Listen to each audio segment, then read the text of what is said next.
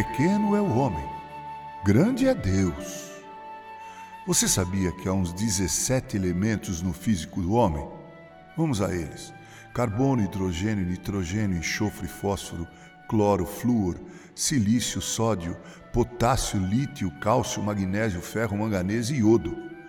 Um cientista, analisando o corpo humano do ponto de vista químico, disse que ele se compõe de cerca de 30 litros de água, gordura suficiente para sete pedaços de sabão, carvão bastante para várias grossas de lápis, ferro para um prego, cal para caiar um pequenino galinheiro e enxofre bastante para livrar um cachorrinho das pulgas. Esse é você. Esse sou eu. Ou seja, absolutamente nada e quanta arrogância, quanto orgulho, quanta soberba. Henry Beecher disse certa vez: orgulho foi o pecado dos anjos nos céus. Mas Deus é infinitamente e imensuravelmente grande demais. Permita-me a linguagem aparentemente pleonástica. Conta-se que o famoso sábio alemão Johannes Kepler, já próximo do seu desenlace, tendo que deixar seu laboratório e observatório de astronomia, buscou a Deus em uma prece instruidora. Disse ele, aspas, antes de deixar esta mesa sobre a qual fiz todo o meu trabalho, só me resta levantar os olhos e as mãos aos céus numa humilde prece ao Autor de toda a luz. A ti que pela luz sublime que espalhaste por toda a natureza, elevas nossa alma até a luz divina da tua graça, para que sejamos um dia transportados à luz eterna da tua glória.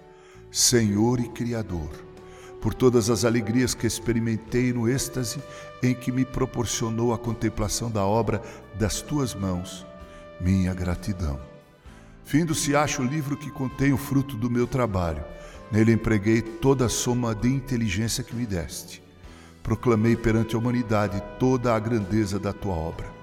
Dei-lhe os testemunhos tanto quanto meu espírito finito me permitiu aprender de tua grandeza infinita. Fecha aspas. Neste sentido, gostaria de recitar uma poesia de Mirtes Matias que diz assim: Perguntar um dia a um pedaço de argila que exalava um suave odor: De onde te vem este perfume, se és apenas lama? Ao que ele respondeu humildemente: Morei muito tempo perto de uma flor por isso quero, tal como Maria, demorar-me a teus pés, meu Salvador, para mostrar depois em cada ato que entre mim e ti houve o contato, como na história da lama e da flor. Bem disse o salmista ao contemplar Deus na natureza. Os céus proclamam a glória de Deus, e o firmamento anuncia a obra das suas mãos. Com carinho, Reverendo Mauro Sergio Aiello.